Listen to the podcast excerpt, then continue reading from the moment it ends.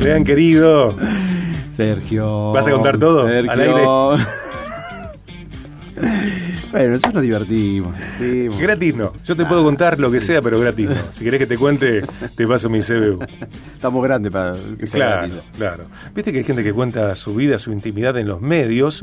Eh, esto decía una vez la intro de un libro sobre entrevista periodística. ¿Cómo puede ser que personas cuenten en medios, básicamente en la televisión, eh, episodios de su vida, momentos, eh, circunstancias que no les contaron, por ejemplo, a amigos o a familiares y, y lo cuentan en, en los medios? Qué locura esta, la de exhibir la intimidad en los medios, ¿no? Sí, Igual, para empezar, hay que tener una intimidad este, entretenida para contarla. Yo creo que lo que hay que tener es la forma entretenida de contarla. También, si uno va contar la historia. Sí, claro, si uno escarba en algunas intimidades Claro. de las que la farándula en Argentina está repleta, son cuestiones que te pasan a vos, que me pasan a mí, que le pasan a un montón de gente. Ahora, no es lo mismo que me pase algo a mí que le pase algo, no sé. A un famoso. Claro, tal cual. Sí, hay un morbo también en conocer Sí, la intimidad, claro. ¿no? La intimidad de lo que pasó. Y, y creo también, bueno, como vos decís, es la forma de contarlo. Digo, son, también hay una construcción de un personaje y hay una construcción de, de- de toda una historia alrededor con todas las personas que están ahí opinando. Entonces, es un entretenimiento también, un show. Por supuesto. Eh, somos una sociedad en parte criada eh, a morbo farandulero y, y también somos una sociedad tal vez con doble discurso en este sentido, cuando no, no, no, yo no, yo no. Y sabemos exactamente quiénes eran los jurados de, Yo no lo veo. eh, de Tinelli, claro, una cosa tremenda. No sabemos a lo mejor quién es el gobernador de, de a ver de qué puede ser. De Neuquén, si querés, por citar una provincia, pero sí sabemos cuáles son algunos de los escándalos de, de la farándula nacional. ¿Qué va a ser? ¿Qué va a ser? Wanda y, Wanda y Mauri. ¿Cuánto dinero hay, eh? ¿Cuánto dinero? Plata, plata. ¿Cuánto dinero? Y qué gente tan inteligente, ¿no? Porque también está la inteligencia de eh, lucrar, facturar con tu, con Y tu vida. Una habilidad hay, porque si, eh, por algo estamos todos hablando de, de eso, ¿no? Tal cual. De todas maneras, me parece que hay que innovar, Leon. ¿eh? Hay que innovar. Hay que innovar y hay que innovar sin temer. Sí, sí, seguro. Bueno, y eso es un poco de lo que te, te contaba que, bueno, charlábamos antes, ¿no? Que mm, cuando mm, este, e- en el camino, vamos a decir así, porque es un camino, crear una marca nueva o, o- o desarrollar, seguir desa- desarrollándola durante, el tiempo, ¿no? Y creando una marca. Siempre decimos, para, recordar que cuando hablamos de marca, no hablamos de, de- del logo, hablamos, no hablamos de los colores, si bien esas cosas son parte de la marca, la marca, cuando hablamos de la marca en sí, estamos hablando de la, de la reputación, estamos hablando del posicionamiento, estamos hablando de lo que los demás dicen ¿sí? De nosotros, de nuestra empresa. ¿sí? Eso, es, eso es la marca. Entonces, cuando en esta, en esta construcción que, que hacemos a través del tiempo, que hay que hacerla aunque no querramos, porque constantemente uno tiene que ir eh, eh, evolucionando. Este, este camino, eh, bueno, siempre hay incertidumbre. Al principio, cuando se, una marca se crea desde cero, porque bueno, a ver, si hago esto y me va mal de entrada, no puedo devolver la plata del inversor. Eh, pero cuando una empresa ya está establecida de nuevo, o sea, el, el miedo a veces a, cometer un error y, y a perder eh, o ensuciar la imagen, a, a perder lo que se ha logrado. Entonces, este, este miedo surge eh, no solamente en las empresas nuevas, surge en el, en el corazón del- del- de las pymes, de, de todo, de todas las organizaciones, incluso en las empresas grandes, en las empresas grandes surge también en las personas que toman las decisiones, digamos. Empresas grandes se hace una cadena de mando, hay mandos medios, hay gerentes, directores, entonces nadie quiere tomar una decisión y después ser eh, cargar con la culpa. Entonces ahí aparece el, otra vez el miedo a tomar alguna decisión, algún, algún riesgo. Pero que Tampoco es como que hay un, un, un instructivo eh, riguroso para hacer las cosas bien siempre de, de la misma manera. No, por supuesto. ¿no? no- Digo, hay, hay- Lo, lo que- lo que existe, lo que existe son No hay un manual herramientas. único, a esto me No, refiero. Claro que no. Lo que existen son herramientas, ¿no? Vos eh, antes hablabas con Marcel y mencionaste el modelo SCARF, por ejemplo. Esas Son herramientas, herramientas que nos ayudan a entender la realidad, a tomar decisiones eh, no a- a- al voleo, pero no existe un manual para el éxito, no existe un manual para el éxito, entonces lo que existe que es, lo que existe es tomar decisiones de manera racional, pero también eh, eh, están los riesgos, siempre hay riesgos, siempre tomamos un riesgo, ¿no? O hay eh, algunos hechos, algunas decisiones de éxito para mí, que no necesariamente son para vos. Seguro, seguro que sí. es que el éxito, y ahí está bueno como tema también, si, hablamos del error y hablamos del fracaso, hablamos del éxito también. El éxito, hay, uno puede considerar un, éxito general, pero el éxito en la innovación es mejorar yo un poco cada vez, ¿no es cierto? Entonces, si, si, si mi empresa, si yo pretendo que mi empresa, que mi emprendimiento, que mi producto, me tengo que compararlo constantemente con otro y con el éxito de otro, eso es una receta para la frustración constante, digamos. Entonces, el mejor éxito que yo puedo, yo puedo apuntar es a mejorar constantemente, de a poquito, eh, lo que yo hago. ¿sí? Lo que yo hago, lo que yo ofrezco, cuál es mi propuesta. El, famoso, o no sé si famoso, pero el conocido eh, proceso de mejora continua. Totalmente. Y eso, en realidad, esa es la definición de innovación. A, veces uno cuando menciona la palabra innovación parece que está pensando en Silicon Valley, en una, en, una transformación, en, una idea que va a transformar absolutamente todo. Decir, bueno, yo no soy innovador porque nosotros no somos innovadores porque nos dedicamos a, no sé, a cualquier negocio, cualquier tipo de cosa, lo más común que se te ocurra.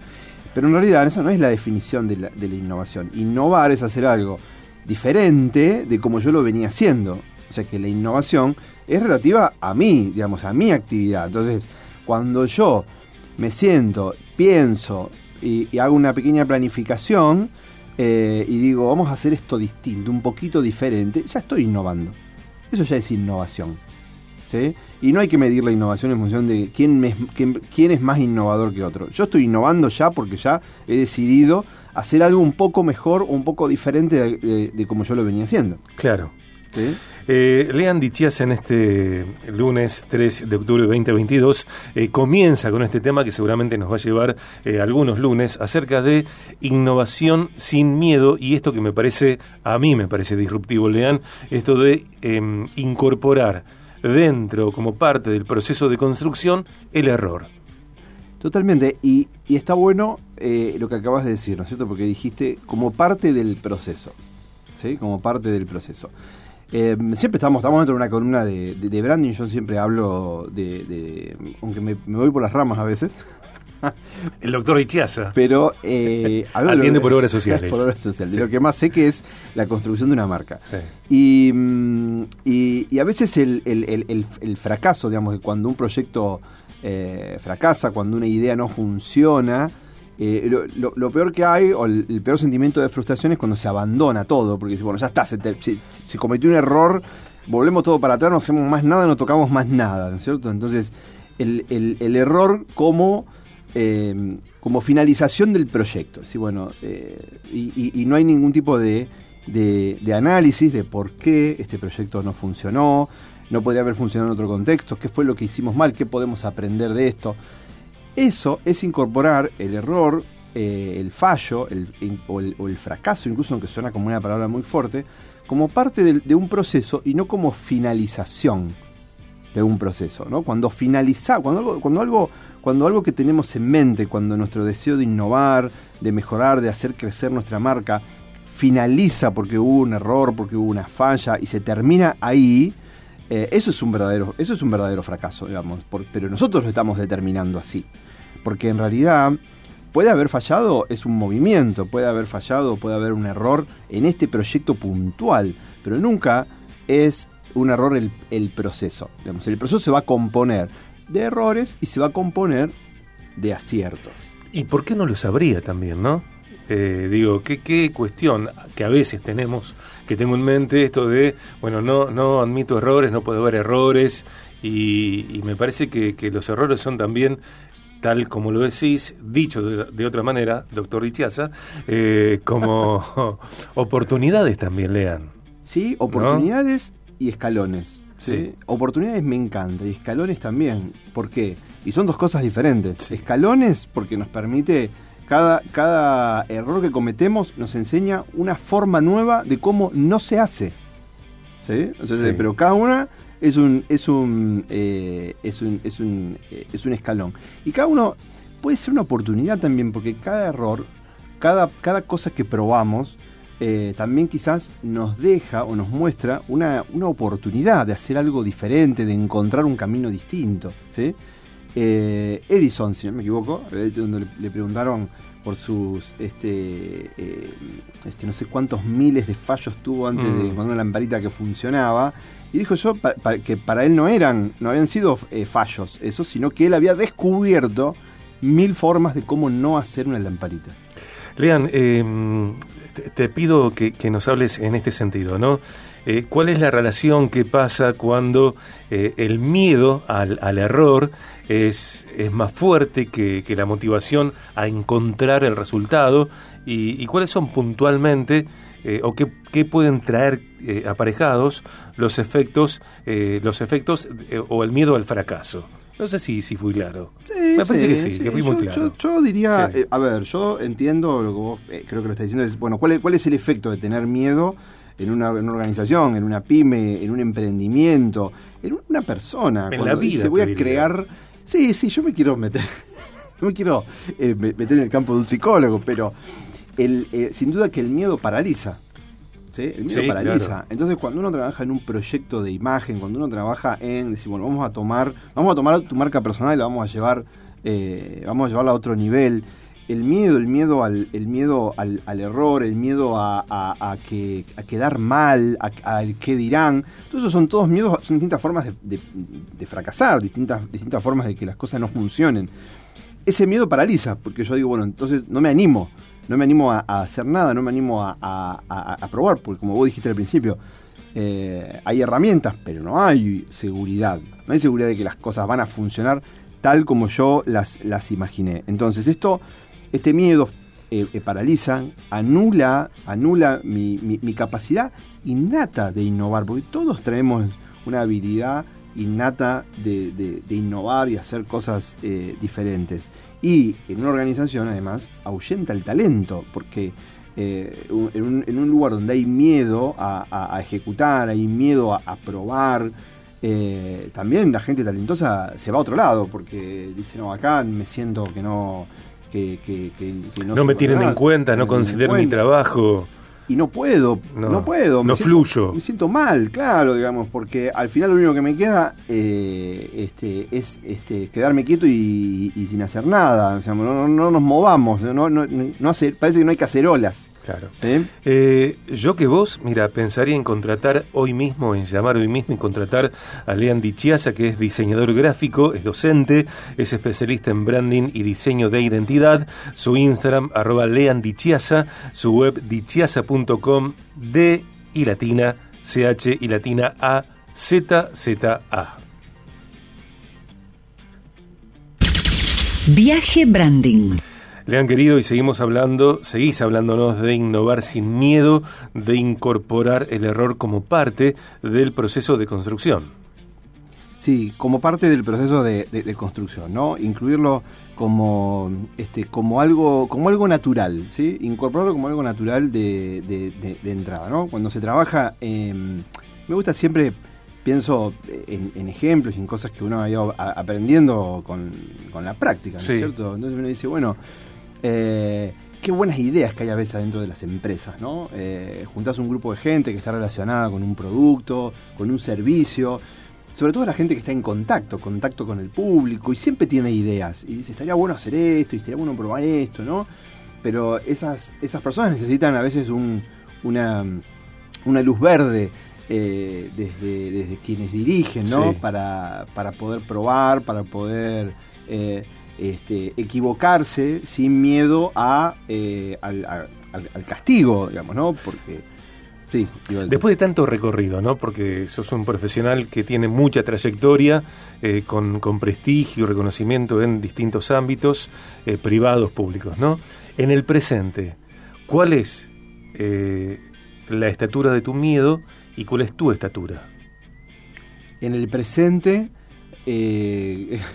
A ver cómo. Digo, ¿quién es más alto? ¿Tu miedo o vos? Ah, buenísimo. Bueno, ahí me hiciste, bueno, acordar de algo que es, que es genial, que a veces es eh, esto que, escuché decir hace, hace poquito, ¿no? Y que, eh, que cuando, em, cuando el, miedo al error es más grande ¿no? que lo que el beneficio, que lo que, lo que yo voy a obtener eh, con el éxito, ¿sí? me paralizo. Entonces, cuando, cuando el miedo a equivocarme es, es más grande que la motivación a lo que vamos a lograr, ¿sí? entonces ahí me paralizo. ¿sí? Entonces, eh, esto, esto de la, o como vos dijiste, ¿no? de, la, de, de, de la estatura, eh, me parece genial. O sea, cuando vemos al, al error eh, como algo gigante, lo vemos como un gigante. Goliat. Lo vemos como Goliat. Claro, entonces este, vemos así que no que lo, lo, lo, los griegos en la mitología tenían un, este, un, enemigo mortal que, Zeus lo, venció y que decía, la, el, mito decía que, que si mirabas para arriba no, no, no, podías ver el cielo por lo gigante que era, ¿no? Entonces, cuando el, cuando el miedo a, a, algo que vamos a hacer mal, a lo que puede salir mal, porque en este momento, aparte nosotros vivimos en situaciones económicas precarias siempre, entonces, ¿y, ¿y quién paga? El, el, error, quién paga el costo de, de, de, un fracaso. Entonces, cuando ese tipo de cosas hacen crecer el miedo en la, en, en la organización, en el emprendimiento, ¿no? Eh, se vuelve más grande el miedo a que las cosas salgan mal, a lo que vamos a obtener, mm. a la motivación al éxito, a la motivación a la innovación que es muy, si lo pensamos es muchísimo más grande, el miedo es infundado, porque, porque lo que nosotros logramos innovando, mejorando nuestro producto, es muchísimo más, porque abrimos mercados, eh, llegamos a más gente, hacemos que nuestra marca, nuestro nombre se vuelva valioso, construimos un legado, vendemos más, eh, disfrutamos, cuando la innovación es exitosa, disfrutamos de, de cuánto tiempo después hasta que alguien nos copia y llega a hacer lo que hicimos nosotros. Fíjate el, el tiempo que se disfruta el éxito, ¿no? Entonces, darle la medida, la verdadera medida, es un buen paso creo que es un paso eh, necesario para poder innovar, para poder innovar libremente. Eh, no tengo miedo de la continuidad de este tema, al contrario, me encanta, me encanta, ¿no? Y me gusta mucho esta um, analogía entre David y Goliat, porque David venció a Goliat con eh, cinco piedras, tenía una sola, fue necesaria, que le dio en el centro al gigante y lo mató. Eh, y el entorno de David no veía las cosas como lo veía él, ¿eh? No, claro, porque lo que podemos ver claramente en esa historia es aquello que eh, a primera vista, ¿no? Eh, aquello que, que, la puesta en escena nos puede mostrar de la situación y lo que podemos ver en realidad es eh, lo que nos muestra David es la, la fortaleza de un plan, ¿no? Sí. La fortaleza de un plan, la fortaleza de una idea, la fortaleza la visión. De una convicción. Sí, ¿no? Una convicción. Sí, y, y Job en su momento dijo, en otro momento, eh, aquello que temí me sobrevino. Guarda que lo que tememos nos pasa, ¿no? Totalmente, totalmente. Bueno, gracias, doctor Dichiasa. No, gracias a vos, Sergio. Está de, de, guardia hoy. Uy, de guardia. 0800, doctor Dichiasa. Gracias, Lian, querido. Gracias. Un gran abrazo. Branding de crecimiento. Lian Dichiasa en BDG. www.dichiasa.com Instagram, arroba Leandichiasa.